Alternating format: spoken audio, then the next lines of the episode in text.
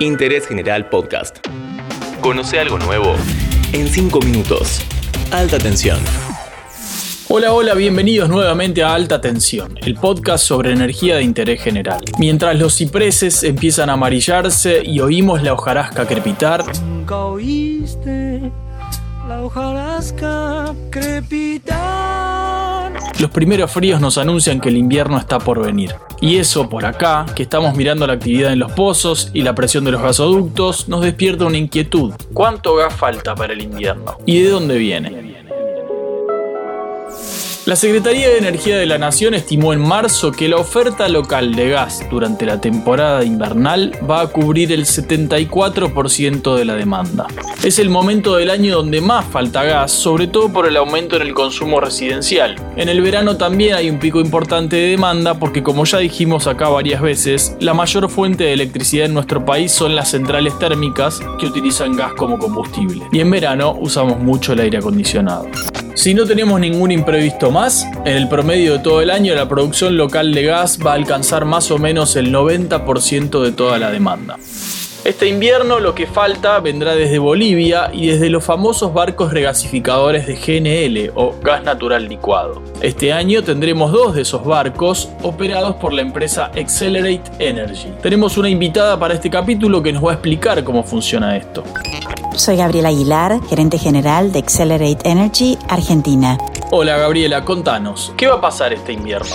Argentina debe cubrir una demanda de aproximadamente 170 millones de metros cúbicos de gas natural y lo hace a través de la producción local con vaca muerta, pero también a través de gas importado, que proviene de Bolivia y de los buques regasificadores de GNL. De no contar con la presencia de nuestros buques, Argentina se vería obligada a consumir combustibles líquidos para generación eléctrica que son más caros y más contaminantes. Desde que estamos presentes en Argentina en el año 2008, hemos contribuido a generar ahorros económicos por más de 12 mil millones de dólares y también medioambientales, ya que se produjeron 8 millones de toneladas menos de emisiones de CO2.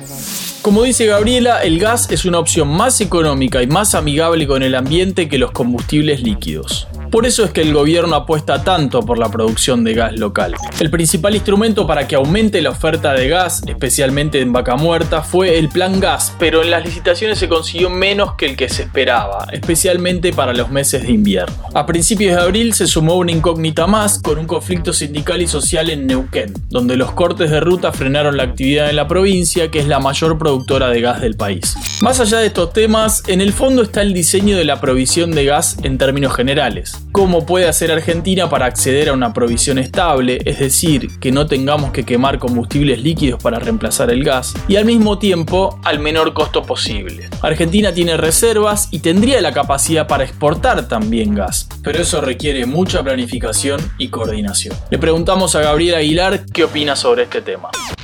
Claramente se puede ser un país exportador de GNL y a la vez importador para asegurar el sistema energético y cubrir los picos estacionales. En Argentina como en el resto del mundo, el GNL no compite con la producción de gas natural, como en nuestro caso vaca muerta. E incluso países como Estados Unidos, Indonesia y Emiratos Árabes, que son exportadores netos, también importan GNL como alternativa más económica para cubrir sus picos de consumo.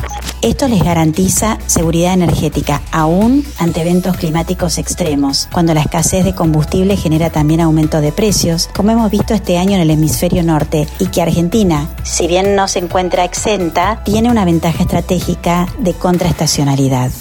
El gas natural licuado cambió al mercado internacional del gas. Es una forma de procesar el gas natural, convertirlo en líquido y transportarlo en barcos, que cuando llega a una terminal se regasifica para conectarlo a la red. En 10 años, el volumen de GNL se duplicó en todo el mundo y Argentina podría meterse en esa industria. Por su menor emisión de gases de efecto invernadero, se cree que el gas va a ser el combustible fósil con mayor crecimiento en las próximas décadas y nuestro país tiene los recursos para desarrollar un infraestructura que le permita exportar.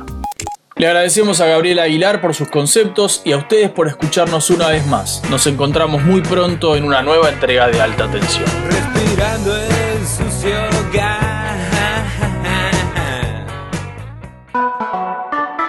Interés General Podcast. Encontrarnos en Spotify, en Instagram y en interésgeneral.com.ar.